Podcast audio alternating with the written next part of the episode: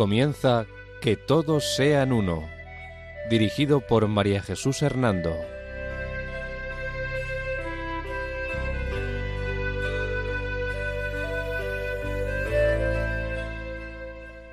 Buenas tardes, queridos oyentes de Radio María. En esta tarde del Día del Señor, bajo la protección de María, volvemos a estar con ustedes en este programa titulado Que todos sean uno. La dirección del programa corre a cargo de María Jesús Hernando. Y a mi lado tengo como colaborador a Eduardo Ángel Quiles. Buenas tardes, queridos oyentes.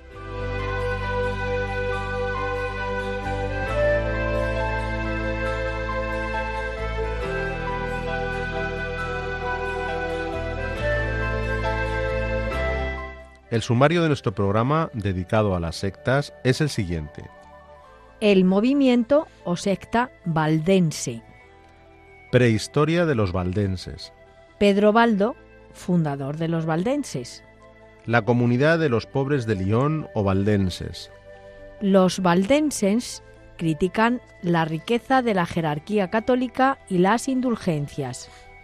La excomunión de los valdenses por el, papia, por el Papa Lucio III. La doctrina y moral de los valdenses. La expulsión de Francia de los pobres de Lyon. El reino de Aragón rechaza la secta de los valdenses. El Papa Inocencio III propone a los valdenses volver a la Iglesia. La secta de los valdenses en la actualidad. Unión entre valdenses y calvinistas. Ecumenismo entre la Iglesia evangélica valdense y la Iglesia católica.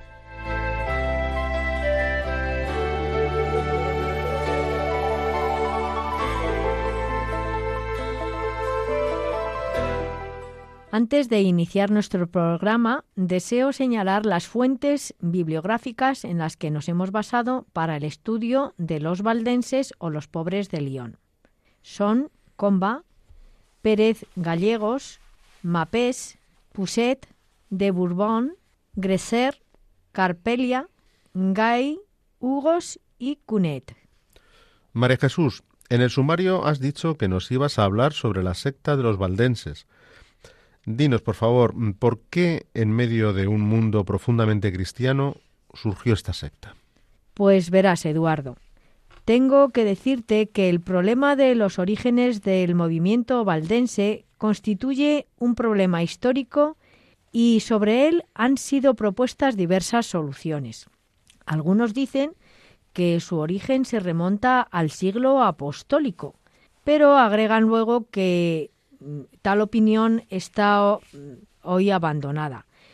Por otra parte, es oportuno hacer resaltar que los primitivos valdenses no se jactaron nunca de una directa descendencia apostólica en el sentido rigurosamente histórico y con preocupaciones de orden genealógico. Afirmaron sí ser los sucesores de los apóstoles por cuanto recogieron la heredad del pensamiento religioso y en verdad, tomando en un sentido puramente ideal, se anudan a los primeros tiempos de los eh, pregoneros del Evangelio mediante una gloriosa cadena de eh, precursores, puesto que eh, pues los valdeses pueden considerarse mm, por todos los siglos anteriores, es decir, con esa herencia de, de cristiana de los siglos anteriores, pues que realmente ellos habían levantado eh, o se habían levantado en, en, contra de la corrupción de la fe y de las costumbres, tratando siempre de reconducir a la Iglesia de Cristo a la, a la pureza y a la simplicidad primitivas que Jesús proponía en el Evangelio. Entonces, ¿se puede hablar de tradición y sucesión directa de los valdenses y de los apóstoles? Sí se puede hablar de tradición ideal, pero no de ningún modo decir que los valdenses tienen una sucesión histórica de los apóstoles. De hecho, otros han dicho que el origen de los valdenses debe buscarse en los tiempos de Claudio, obispo de Turín. Ah, sí. ¿Y eso por qué? Porque este obispo, Claudio, en los comienzos del siglo IX, durante muchos años, luchó en su diócesis de Turín contra las prácticas supersticiosas y especialmente contra el culto idolátrico de las imágenes, y al no ser bien acogidas por las autoridades eclesiásticas, algunas de estas, algunas de estas protestas, pues este obispo Claudio eh, habría comenzado de alguna manera, dicen, esta secta. Sin embargo, los estudiosos de los valdenses han afirmado que este no fue el origen eh, suyo, eh, aunque sí que reconocen que Claudio de Turín pudo haber ejercido alguna influencia, preparando un ambiente favorable a la futura inmigración de los valdenses a Turín, pero por otra parte no se ha encontrado el más mínimo indicio de la existencia de una población católica disidente en los Alpes cocianos en el siglo IX, y no es posible hablar de ideas y tendencias teológicas comunes entre el obispo Claudio y los primeros valdenses. Por consiguiente, no hay una clara unidad tampoco entre el movimiento valdense y la reforma de este obispo, la reforma claudiana. Entonces, María Jesús, se podría decir que los valdenses se identifican bastante con la secta o movimiento de los cátaros, de los cuales nos hablaste en el programa anterior. Vamos a ver si esto pudo ser así. Recordamos que la secta de los cátaros, así llamados del griego cátaros, que significaba puros, eh, precedió al movimiento valdense y se había difundido mucho tanto en Lombardía como en la Francia meridional y especialmente en Provenza, donde sus adherentes tomaron el nombre de albigenses, de la ciudad de Albi, una de las sedes primitivas. Esta secta, recordamos también, estaba dominada por la antigua doctrina de los maniqueos, la que consistía en explicar el origen de las cosas mediante un doble principio eterno, el espíritu de la materia, del bien y del mal. Y precisamente por esta doctrina de los cátaros, la identificación de los valdenses primitivos con esta secta de los, de los cátaros es absolutamente imposible, porque no tienen las mismas ideas. Claro, por esta doctrina de los cátaros que nos recuerdas, observo que es imposible la identificación, sí. Cierto, difieren profundamente los unos de los otros en algunas doctrinas fundamentales. Por ejemplo, basta recordar que los valdenses eh, no profesaron jamás el dualismo eh, de los cátaros, ¿no? Este error que profesaban los cátaros, estos, estos dos principios del bien y del mal que profesaban los cátaros, no lo profesaban y no lo defendían los valdenses. Y los inquisidores mismos de la Iglesia romana han eh, sabido siempre discernir y hacer resaltar las diferencias esenciales que mediaban entre las creencias cátaras y los valdenses. Entonces, ¿cuál es la solución del problema?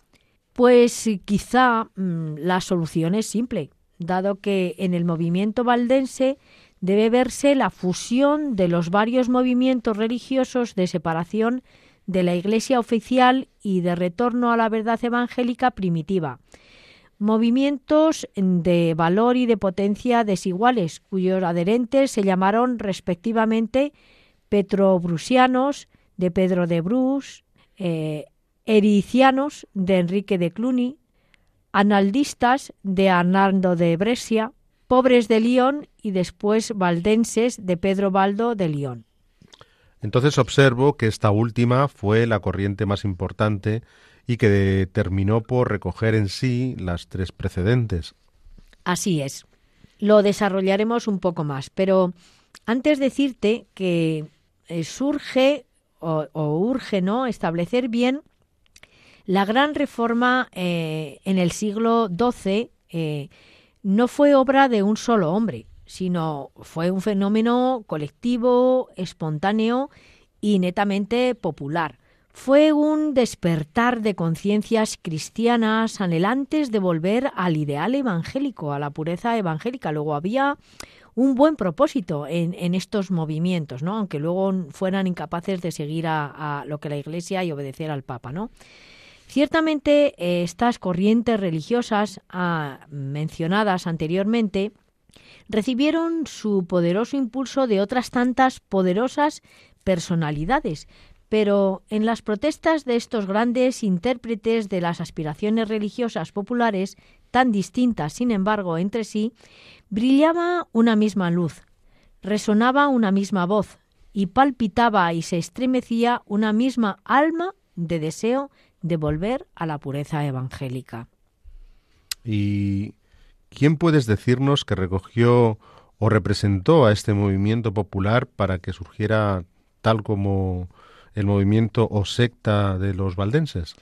Pues este representante en Lyon en el siglo XII fue Pedro de Bo o Baldo o Valdez quien lo inició. No tenemos datos seguros para precisar con eh, certeza el año y el lugar del nacimiento de, este hombre, ¿no? de Pedro Baldo. Eh, este hombre, Pedro Baldo, cuando ya era joven, fue a Lyon en busca de fortuna. Parece ser que un canónigo de la Catedral de Lyon eh, lo acusó de haber acumulado sus bienes por medios deshonestos. ¿Y eso fue cierto?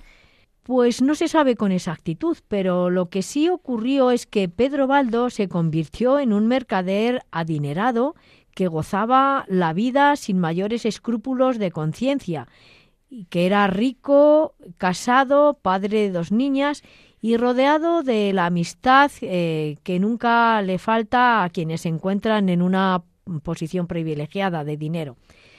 Pero fíjate, aconteció en una tarde, mm, dice, ¿no? La, un poco como esa media leyenda, ¿no?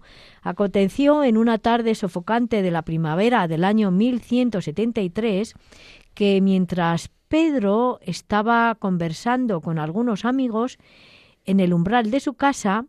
Uno de esos amigos fue eh, atacado por un mal repentino y cayó muerto a sus pies. Eh, profundamente turbado, Pedro Baldo se preguntó ¿Qué sería de mi alma si debiese yo también comparecer así de un momento a otro ante Dios? Y la muerte de ese amigo le llevó a cambiar de vida. Cuentan que lo que sintió no fue una emoción superficial y efímera, y que a medida que los días pasaban, la agitación crecía y se convertía en tormento en su interior, por lo que decidió exponer eh, sus sentimientos a un sacerdote que le trajo a la memoria las palabras de Jesús al joven rico. Si quieres ser perfecto, anda, vende lo que tengas y dalo a los pobres, y tendrás tesoros en el cielo. Luego ven y sígueme. Así lo dice el Evangelio de Mateo en el capítulo 19, versículo 21. Y ante estas palabras del sacerdote, ¿qué hizo Baldo? Pues dicen que de vuelta a su casa decidió obedecer lo que sentía que Jesús le pedía. Eh, no retirarse a la estéril soledad de un monasterio, sino entregarse enteramente al apostolado. Después de esto, habló con su mujer y le dejó el dinero suficiente para que vivieran bien ella y sus hijas, colocándolas eh, en una abadía de eh, Potois. Luego, eh, con el dinero que le quedó, que aún era mucho, porque se había convertido, como habíamos dicho, en un hombre adinerado, restituyó ante todos los intereses que había percibido de sus deudores y después de dejar su dinero a los pobres, comenzó a predicar el Evangelio y a criticar la opulencia y las malas costumbres que veía en la Iglesia católica. Así pues, deseoso de hacer conocer la Biblia al pueblo, Pedro Baldo, con la ayuda de los sacerdotes amigos suyos, inició una traducción en lengua vulgar eh, de, los Evangelios, pero en el año 1170, habiendo muerto improvisadamente uno de los dos sacerdotes que le ayudaban, creyó ver en este hecho una llamada del Señor, y después de haber distribuido todo lo que tenía entre los pobres y haber abandonado a su mujer, como decíamos antes, pues se puso a predicar la pobreza y la penitencia por las plazas de León, y sus eh, mm, contornos, ¿no? atacando también lo que llamaban las excesivas riquezas de la Iglesia Católica y la mala conducta del clero. ¿Y qué cambió en su vida para comenzar propiamente con su nueva misión? Pues verás, Eduardo, en aquella época no se acostumbraba a despojarse sin más de los propios bienes, sin hacer al mismo tiempo voto de pobreza. Por eso, eh, este voto implicaba eh, también eh, los de castidad y obediencia, es decir, la práctica de lo que se llamaba los consilia evangélica para alcanzar la perfección. Pedro Baldo se separó definitivamente de todo lo que tenía y en cuanto al voto de obediencia se propuso sinceramente observarlo, pero se dio cuenta de que obedecer el Evangelio no significaba someterse a la Iglesia, a la jerarquía de la Iglesia católica. Eh, siguió predicando de casa en casa diariamente, leyendo y explicando el Evangelio, que, como decíamos antes, había hecho traducir a la lengua del pueblo, y esparciendo palabras de humildad y de simplicidad con el gesto amplio y confiado de un sembrador. ¿Y era escuchado por la gente? Pues parece ser que sí. Además, eh, muchas personas comenzaron a seguirle, convencidos de la vida de Pedro, también ellos se convirtieron y para seguir a Cristo leían juntos su vida, se consideraban en ella como en un espejo y convencidos de sus pecados, se confesaban los unos a los otros, exhortándose al arrepentimiento y a una vida nueva. Como Pedro Baldo se había despojado de sus bienes a beneficio de, los, eh, de las personas pobres y, y exentos de toda preocupación por el futuro, pues entonces eh, él nutría la esperanza no sólo de salvar su alma, sino de hacer obras saludables para la, la cristiandad, volviendo la fe y la pureza a, perdón, volviendo mm, la fe a la pureza evangélica. Humilde y limitado, su ideal de voluntaria pobreza estaba exento de espíritu sectario, ajeno a toda pasión política y social hablaba a la conciencia de las personas. Eh, iban predicando de dos en dos y proclamando eh, las bienaventuranzas eh, y sobre todo la bienaventuranza de los pobres de espíritu, ¿no? tal como lo relatan los evangelios. En Lyon se llamaban los pobres de Cristo y fácilmente se comprende cómo apenas se extendieron fuera de la ciudad eh, y fuesen también eh, designados a partir de este momento como pobres de León. De este modo la misión nacía y se iba empezó a extenderse. Sí, María Jesús, ¿y a qué se dedicaban estos pobres de León o mejor dicho, cuál era la constitución de esta comunidad? Pues se dedicaban a predicar y extender lo que Pedro Baldo consideró que había sido una iluminación de Dios para él. La comunidad se componía de ministros, llamados en término bíblico los perfectos, y de laicos, o sea, de creyentes. Los ministros se distinguían por graduación sucesiva en diáconos, presbíteros y obispos. Se ingresaba en la comunidad como diáconos, tras una prueba más bien larga y un serio examen. Los nuevos diáconos estudiaban algunos años la Biblia en la escuela de Milán o junto a algún presbítero, acompañándolo en sus viajes misioneros.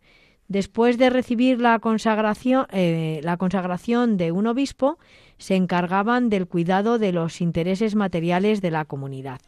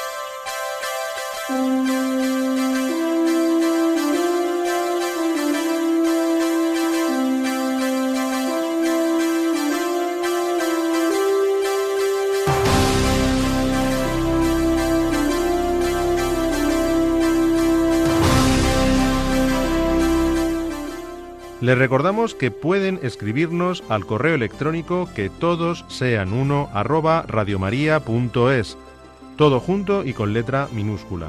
Repetimos, que todos sean uno arroba radiomaria.es.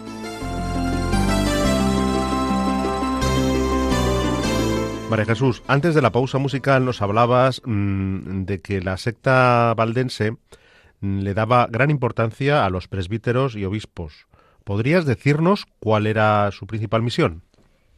Pues mira, los presbíteros tenían la facultad de recibir la confesión y predicar. Eran consagrados por un obispo y por los demás presbíteros presentes.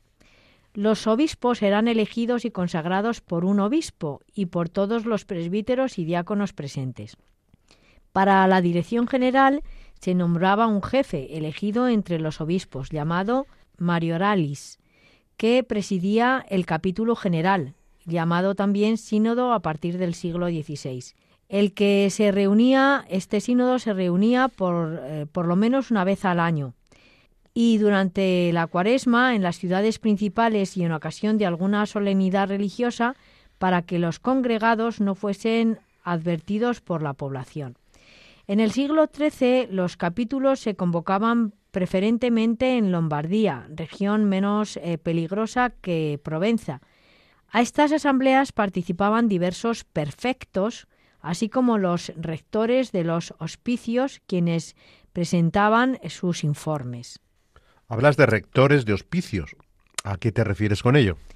El hospicio era la casa o la humilde estancia de las comunidades de los valdenses y estaban repartidos por varios lugares de la Europa central. En cada hospicio había un rector que presidía la comunidad y las celebraciones. Y dime, María Jesús, mm, ¿cuáles eran las principales celebraciones de estas comunidades y de los pobres de León? La más importante eh, era la celebración dedicada a la lectura de la Sagrada Escritura, Después de su lectura, el rector hacía una pequeña homilía sobre ella a la comunidad y para terminar se rezaba el Padre Nuestro. Esta lectura de la Biblia llegó a ser tan importante para las comunidades de los valdenses que los hospicios eran conocidos también como escuelas para aprender la Biblia mm, de memoria. Mm, sí, tengo entendido que los valdenses no reconocían los sacramentos.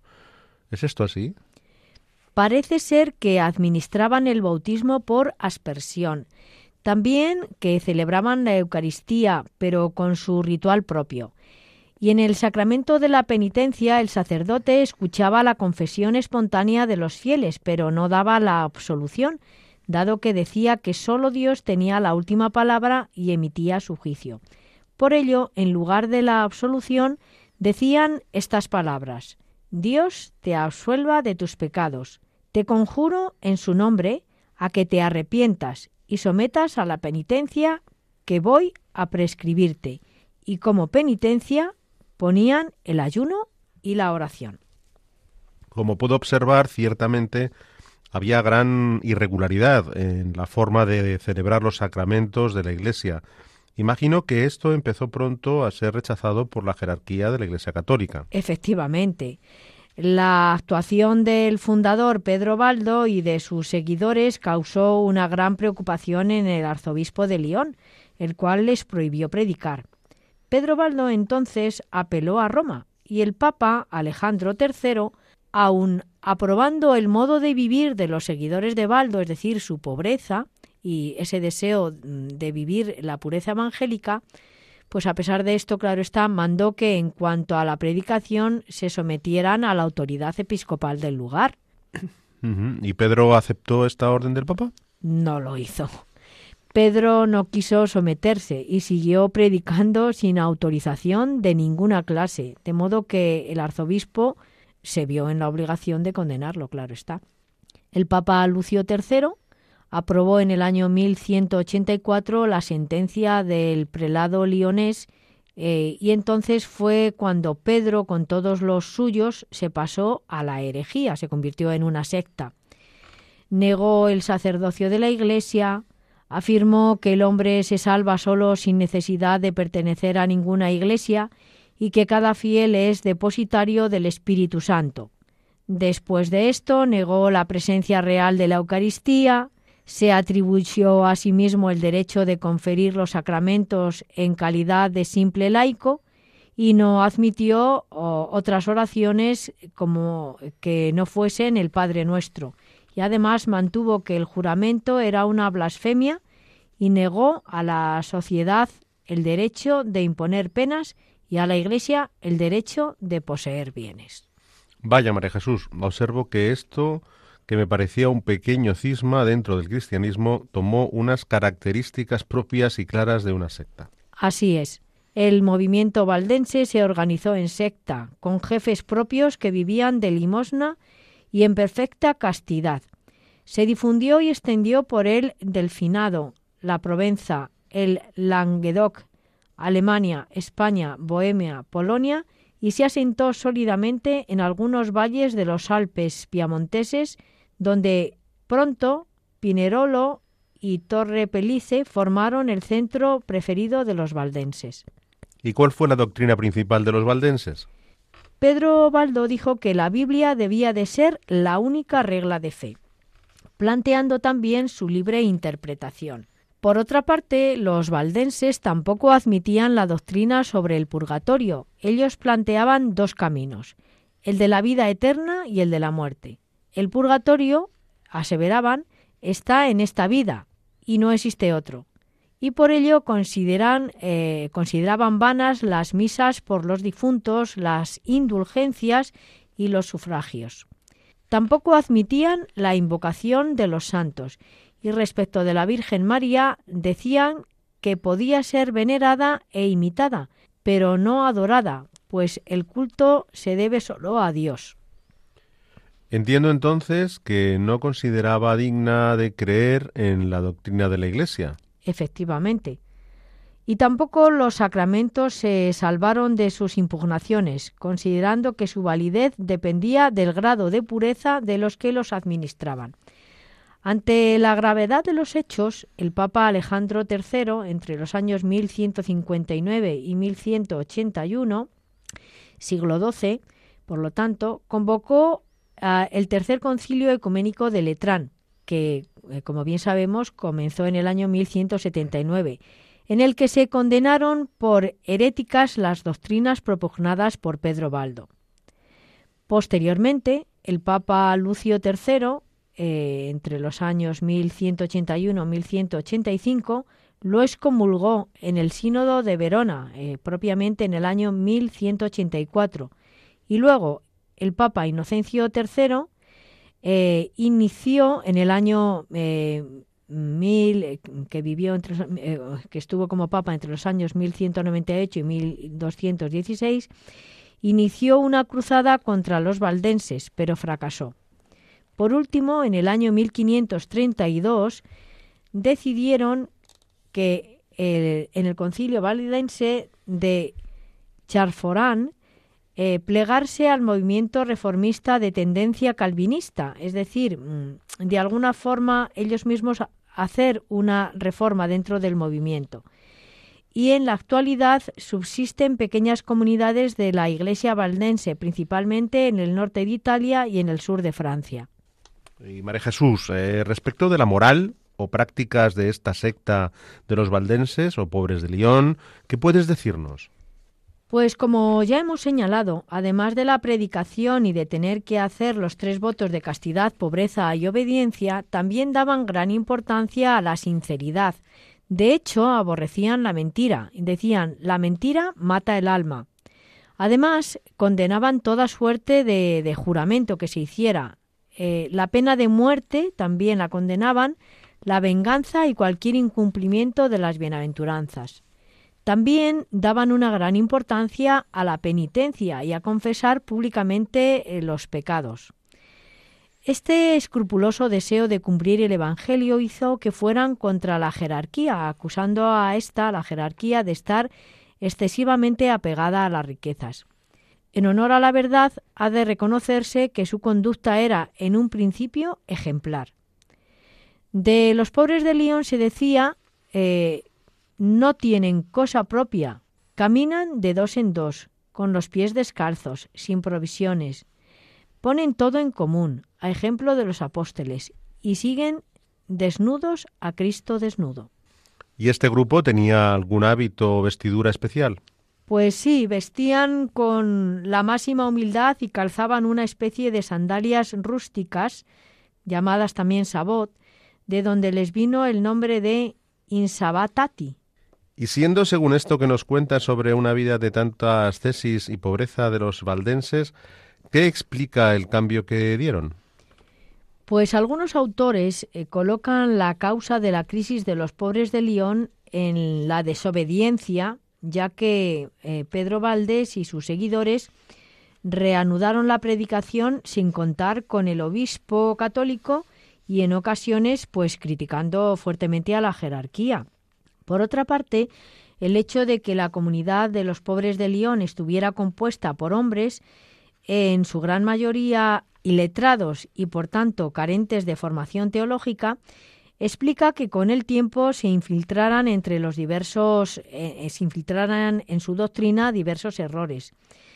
Determinar cuáles fueron estos no es tarea fácil y en honor a la verdad diremos que antiguos polemistas católicos como Alain de Lille les eh, reprochan multitud de doctrinas heréticas que eran propias de petrobusianos y de cátaros y de las cuales eh, em, ellos pues no participaban, al menos en un principio. Parece que sí se puede afirmar que gran parte de los petrobrusianos y albigenses se incorporaran al movimiento valdense y por lo mismo aportaran sus desviación, su desviación, eh, la desviación que tenían los cátaros, a la propia doctrina de los pobres de León o de los valdenses. Eh, disculpa, Mar Jesús, has dicho que los valdenses se les reprocha eh, multitud de doctrinas heréticas propias de los petrobusianos. ¿Podrías hacer un inciso y decirnos quiénes eran estos? Claro que sí, Eduardo. Verás, los petrobrusianos era una secta del siglo XII situada en el sur de Francia por obra de Pedro de Bruys, ellos negaban la necesidad del bautismo, afirmando que la fe sola es fuente de salvación. Los petrobrusianos tampoco aceptaban la presencia real del cuerpo y sangre de Jesucristo en la Eucaristía. Muchas gracias por la aclaración. Continuando con el tema de la secta de los valdenses, ¿podrías decirnos algún aspecto más que ellos defendían en su doctrina? Eh, ellos también sostenían que todos los que seguían a Jesús eh, pues han recibido la misión de la predicación y por consiguiente deben poder predicar no solo los que han recibido el sacramento del orden, sino cualquier bautizado hombre y mujer debe de poder predicar donde sea y no tiene que ser algo propio de la jerarquía. Por otra parte, su crítica a, a la jerarquía, acusándolos de llevar una vida moral desordenada y de ser amantes de las riquezas, desembocó en la afirmación según la cual la validez de los sacramentos depende de la santidad de la persona que los administra.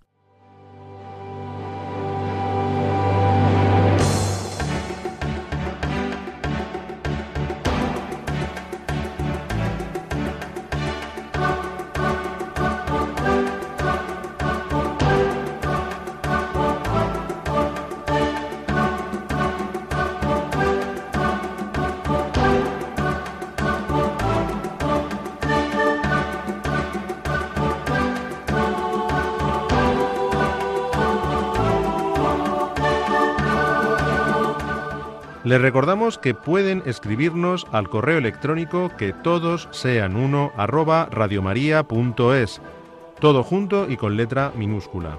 Repetimos, que todos sean uno arroba radiomaria.es. Queridos oyentes, en este mes de mayo dedicado a la Virgen, queremos recordarles que Radio María se sostiene únicamente con donativos de sus oyentes. Y por ello, si queremos que siga adelante y que puedan eh, seguir también escuchando programas como este, necesitamos la ayuda de todos ustedes. Vamos a escuchar unas palabras que nos lo recuerdan. En estos tiempos difíciles de conflictos bélicos, crisis económica, social, sanitaria y moral, bajo el profundo impacto de ideologías enemigas del sentido cristiano de la vida, la fe está sosteniendo a millones de personas en el mundo entero. Así lo seguimos experimentando en las 122 emisoras de Radio María presentes en más de 80 naciones, cuyos oyentes están agradeciendo más que nunca la ayuda recibida a través de sus ondas. En este mes de mayo, Queremos dar gracias a la Virgen por este don de su radio, un pequeño grano de mostaza en el jardín de la iglesia, que la Virgen ha puesto en nuestras manos como un talento a cuidar y fructificar, para lo que os invitamos a intensificar vuestra oración al Espíritu Santo, a hablar a muchos de esta radio y a contribuir con vuestro compromiso voluntario y donativos, por pequeños que sean, a extender Radio María en España y en el mundo, especialmente en las naciones más necesitadas a las que dedicamos nuestra maratón misionera bajo el lema Quien reza no tiene miedo al futuro. En efecto, unidos en cenáculo en torno a María, orando al Señor, no tendremos miedo, recordando lo que nos dijo el Papa Francisco en la noche de Pascua.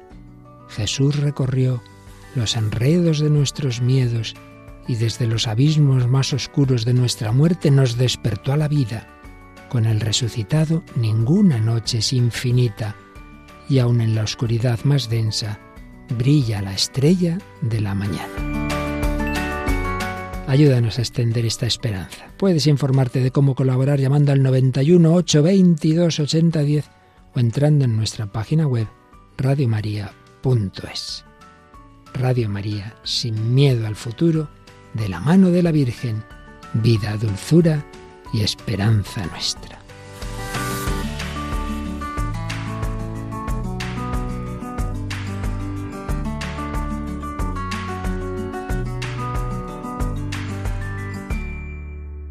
María Jesús, nos has hablado antes de que los valdenses o pobres de León criticaban la riqueza de la jerarquía. Desearía saber si en este aspecto tuvo algo que ver la práctica de las indulgencias, Ciertamente, ciertamente. De hecho, uno de los puntos más atacados por ellos, por los pobres de Lyon, fue sobre la validez de las indulgencias, bendiciones y otros ritos que realiza la Iglesia. Los valdenses decían que la única oración que debería hacerse es el Padre Nuestro. En fin, como te decía antes, esta doctrina y las críticas que realizaban a la jerarquía trajo consigo su expulsión de la ciudad de Lyon por el arzobispo Jan Belliesmens. Y poco después, en el concilio de Verona, en el año 1184, presidido por el Papa Lucio III, los pobres de Lyon o valdenses fueron condenados una herejía junto a otros sectarios como los pobres lombardos, los cátaros o también los patarinos. ¿Y dónde se refugiaron después de esta expulsión de Francia? Pues se repartieron por varios lugares de Europa, entre ellos España. Aquí se encontraron con una violenta oposición de Pedro II de Aragón, que en el año 1197 les expulsó de su reino. Pedro II de Aragón dijo de ellos que eran unos enzapatados o pobres de León, que eran violadores de la fe católica y públicos enemigos del rey y del reino. Pero fíjate, en medio de esta polémica hubo un hecho curioso. ¿Ah, sí? ¿Qué ocurrió? Pues que después de ser expulsados de Francia y España, en el año 1212, el Papa Inocencio III intentó formar con ellos una organización católica e incluso aprobó y concedió indulgencias a los pobres católicos dirigidos por Durando de Huesca, arrepentido de sus antiguos errores. Vaya, ciertamente curiosa esta reacción del Papa Inocencio III. Sí, el Papa lo hizo porque le parecía que tenía buenos propósitos de seguir eh, pobremente la vida evangélica. O sea, que estos pobres de León, pues parecía que realmente eran fieles ¿no? a, la, a la pobreza evangélica y a Jesús. Pero esto no fue posible. O sea, lo que quiso hacer el Papa no fue posible porque gran parte de los valdenses persistieron en su actitud herética, en no obedecer al Papa, y en algunas localidades se agregaron a grupos disidentes y heréticos. De hecho, la pobreza doctrinal en la que se encontraban los valdenses motivó siglos más tarde su adhesión posterior a los protestantes y especialmente a los calvinistas. ¿Y cómo se dio esta unión con los protestantes? Pues los primeros contactos de los valdenses o pobres de León con los protestantes se inició con Guillermo Farel, agitador religioso del grupo de Mo en el año 1526, que se refugió en Basilea y que encontrándose en Suiza recibió la visita de un valdense, un cierto Gonín de Angroña, para pedirle consejo y libros. Después de este primer encuentro con algunos calvinistas, cada vez se fueron más a su doctrina y la secta valdense se convirtió en un apéndice del calvinismo y junto a este se vieron implicados en las llamadas guerras de religión de los siglos siguientes. Y siglos más tarde, ya en el siglo XIX, los valdenses estaba, que estaban en Italia encontraron eh, un gran protector en la persona del general inglés John Charles Beckwith, el cual creyó encontrar en ellos el germen de la renovación del cristianismo en Italia. Con la ayuda de algunos eh, financieros se fundó un seminario valdense en Torre Peliz y se construyeron iglesias y se eh, perdón, se patrocinaron varias publicaciones y traducciones bíblicas. María Jesús, por lo que me estás diciendo, entiendo que la secta valdense no desapareció. Así es, Eduardo. Esta secta en el año 1860 hizo que su escuela de Torrepelice se convirtiera en la Universidad Valdense, que a finales del año 1922 se trasladó a Roma. El número de adeptos de la secta valdense ha aumentado en los últimos 60 años, si bien, si bien eh, no sobrepasa los 30.000 en todo el mundo. ¿Y en la actualidad qué opinión tiene la Iglesia Católica sobre la secta de los valdenses? Pues verás, más que de la secta valdense propiamente dicha, eh, nos vamos a referir a la rama de valdenses que pasó al protestantismo y que ahora se les conoce con el nombre de evangélicos valdenses. Luego, ahora no te voy a hablar de secta valdense, sino de los que se pasaron al protestantismo, es decir, evangélicos valdenses. En relación a ellos, la Iglesia Católica, en una visita que hizo el Papa Francisco a Turín el 22 de junio del, del, año 2015, les dijo lo siguiente, eh, abro comillas, con gran alegría me encuentro hoy entre vosotros. Os saludo a todos con las palabras del apóstol Pablo. A vosotros, que sois de Dios Padre y del Señor Jesucristo, os deseamos gracia y paz. Después de citar este texto de los tesalonicenses, añadió el Papa Francisco, abro de nuevo comillas, Saludo en particular al moderador de la mesa valdense, reverendo pastor Eugenio Bernardini, y al pastor de esta comunidad de Turín, reverendo Paolo Rivet, a quienes agradezco sinceramente la invitación que tan amablemente me han hecho. La cordial acogida que hoy me reserváis me hace pensar en los encuentros con los amigos de la Iglesia Evangélica Valdense del Río de la Plata, de quienes he podido apreciar su espiritualidad y su fe, y aprender tantas cosas buenas. Cierro comillas. De acuerdo, María Jesús. Entonces, mm, no me hablas de herejía o secta valdense propiamente, sino de valdenses que tomaron el camino del protestantismo, ¿no es así? Así es, Eduardo.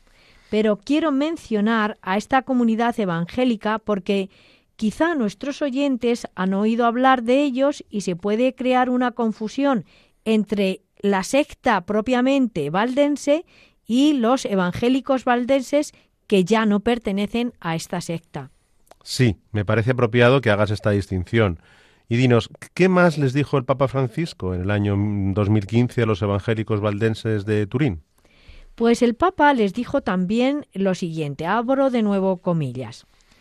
Estamos profundamente agradecidos al Señor al constatar que las relaciones entre católicos y valdenses hoy se fundan cada vez más en el respeto mutuo y en la caridad fraterna.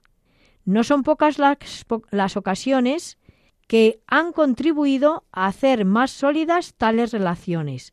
Solo por citar algunos ejemplos, también el reverendo Bernardini lo ha hecho, pienso, dice el Papa Francisco, en la colaboración para la publicación en italiano de una tradición interconfesional de la Biblia, en los acuerdos pastorales para la celebración del matrimonio y más recientemente en la redacción de un llamamiento conjunto sobre la violencia contra las mujeres.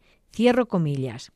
Pero sigo diciendo lo que eh, el Papa añadió a, a este discurso. Abro de nuevo comillas.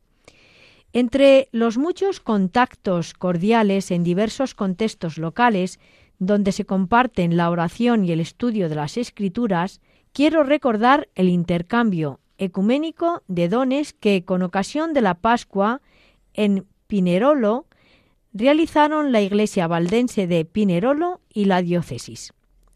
La Iglesia Valdense ofreció a los católicos el vino para la celebración de la vigilia de Pascua y la diócesis católica ofreció a los hermanos valdenses el pan para la Santa Cena del domingo de Pascua. Se trata de un gesto entre las dos iglesias que va más allá de la simple cortesía y que permite preguntarse en ciertos aspectos y ver la unidad de la mesa eucarística que anhelamos. Cierro comillas de lo que el Papa dijo a los valdenses evangélicos. Vaya, María Jesús, me parecen estupendos estos pasos ecuménicos entre católicos y evangélicos valdenses. Pues sí, pero aún hay más.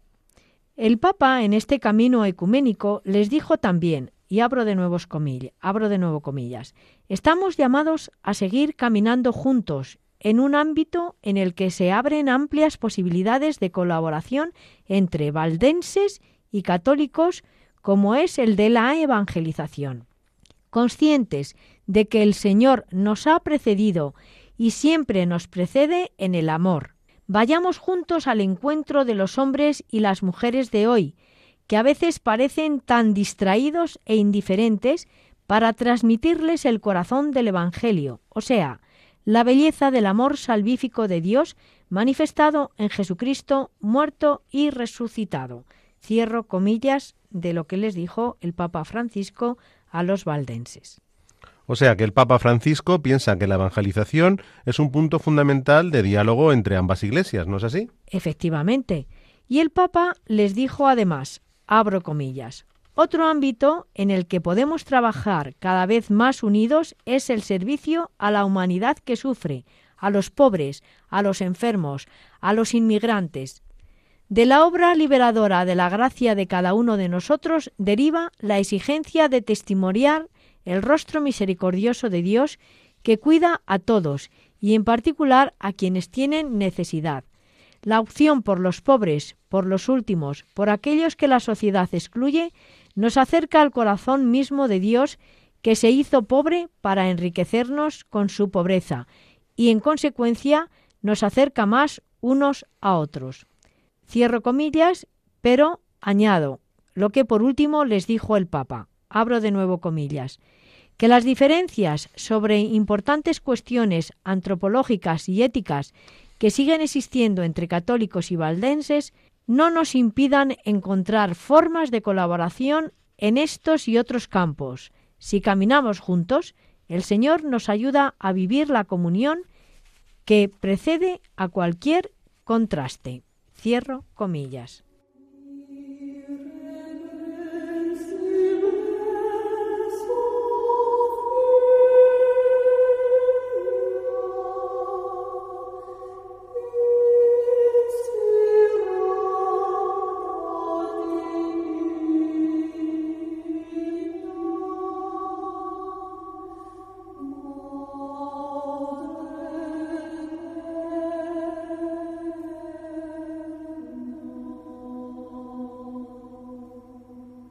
Les recordamos que pueden escribirnos al correo electrónico que todos sean uno arroba todo junto y con letra minúscula. Repetimos, que todos sean uno arroba.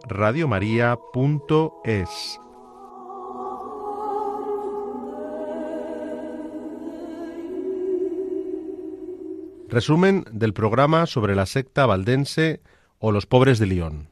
Los orígenes del movimiento valdense, según algunos, se remonta al siglo apostólico, pero esta opinión está hoy descartada. Sí se puede hablar de tradición ideal, pero de ningún modo decir que los valdenses vienen de una sucesión histórica de los apóstoles. La solución del origen de los valdenses debe verse en la fusión de varios movimientos religiosos de separación de la Iglesia oficial y de retorno a la verdad evangélica primitiva. Movimientos de valor y de potencia desiguales cuyos adherentes se llamaron respectivamente petrobrusianos, enricianos, arnaldistas, pobres de Lyon y después valdenses. El representante de los valdenses es Pedro Baldo. Baldo, cuando ya era joven, fue a Lyon en busca de fortuna y se convirtió en un mercader adinerado. Se casó y tuvo dos hijas. Pero aconteció que en 1173, mientras estaba conversando con algunos amigos, uno de ellos murió de repente. Pedro, profundamente turbado, se preguntó ¿Qué sería de mi alma si debiese yo también comparecer así en un, de un momento a otro ante Dios? Ante estos sentimientos, Pedro habló con un sacerdote que le trajo a la memoria las palabras de Jesús al joven rico. Si quieres ser perfecto, anda, vende lo que tengas y dalo a los pobres, y tendrás tesoros en los cielos. Luego ven y sígueme. De Mateo capítulo 19, versículo 21. Después de esto, habló con su mujer y le dejó el dinero suficiente para que vivieran bien ella y sus hijas. Luego, con el dinero que le quedó, restituyó ante todos los intereses que había percibido de sus deudores y después de dejar su dinero a los pobres comenzó a predicar el Evangelio y a criticar la opulencia y las malas costumbres que veía en la Iglesia. Muchas personas comenzaron a seguirle. Convencidos de la vida de Pedro, también ellos se convirtieron y para seguir a Cristo leían juntos su vida, se consideraban en ella como en un espejo y convencidos de sus pecados, se confesaban los unos a los otros, exhortándose al arrepentimiento y a una vida nueva. Se dedicaron a predicar y a extender lo que el fundador Pedro Baldo consideró que había sido una iluminación de Dios para él. La comunidad se componía de ministros, llamados en término bíblico los perfectos, y de laicos, o sea, creyentes. Los ministros se distinguían por graduación sucesiva en diáconos, presbíteros y obispos. Se ingresaba en la comunidad como diáconos, tras una prueba más bien larga y un serio examen. Administraban el bautismo por aspersión, también celebraban la Eucaristía, pero con un ritual propio. Y en el sacramento de la penitencia, el sacerdote escuchaba la confesión espontánea de los fieles, pero no daba la absolución, dado que decían que sólo Dios tenía la última palabra y emitía su juicio. La actuación del fundador Pedro Baldo y de sus seguidores causó una gran preocupación en el arzobispo de Lyon, el cual les prohibió predicar. Pedro no quiso someterse y siguió predicando sin autorización de ninguna clase, de modo que el arzobispo se vio en la obligación de condenarlo. El Papa Lucio III aprobó en el año 1184 la sentencia del prelado lionés entonces fue cuando Pedro con todos los suyos se pasó a la herejía y comenzó su secta.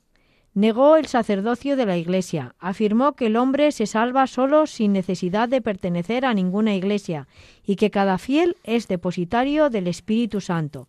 Después de esto negó la presencia real de la Eucaristía. Se atribuyó a sí mismo el derecho de conferir los sacramentos en calidad de simple laico no admitió otras oraciones que no fuesen el Padre nuestro. Mantuvo que el juramento era una blasfemia y negó a la sociedad el derecho de imponer penas y a la Iglesia el derecho de poseer bienes. El movimiento valdense se organizó en secta con jefes propios que vivían de limosna y en perfecta castidad. Se difundió y extendió por toda Europa central. Pedro Baldo dijo que la Biblia debía de ser la única regla de fe, planteando también su libre interpretación. Por otra parte, los valdenses tampoco admitían la doctrina sobre el purgatorio. Tampoco admitían la invocación de los santos y respecto de la Virgen María decían que podía ser venerada e imitada, pero no adorada, pues el culto se debe solo a Dios. Además de la predicación y de tener que hacer los tres votos de castidad, pobreza y obediencia, también daban gran importancia a la sinceridad. De hecho, aborrecían la mentira. La mentira, decían, mata el alma. Vestían con la máxima humildad y calzaban una especie de sandalias rústicas, sabot, de donde les vino el nombre de insabatati. Se extendieron por varios lugares de Europa, entre ellos España. Aquí se encontraron con una violenta oposición de Pedro II de Aragón, que en 1197 les expulsó. En la actualidad, la secta valdense no ha desaparecido. En el año 1860 puso su escuela en Torre Pelice, donde pasó a ser la Universidad Valdense.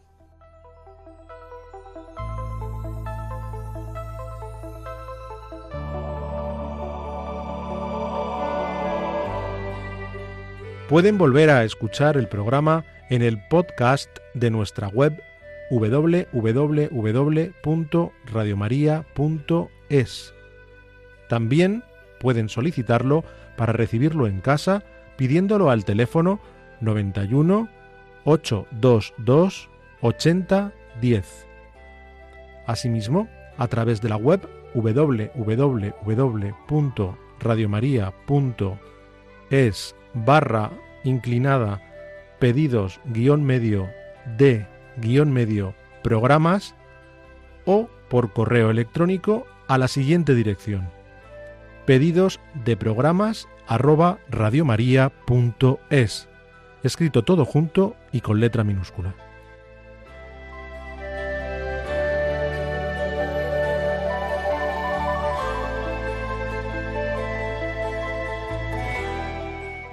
Bien, queridos oyentes, pues después de haber hecho este resumen del programa sobre la secta de los valdenses o pobres de León, nos despedimos de ustedes. La dirección del programa ha corrido a cargo de María Jesús Hernando. Y a mi lado ha estado como colaborador Eduardo Ángel Quiles. Hasta dentro de 15 días, si Dios quiere.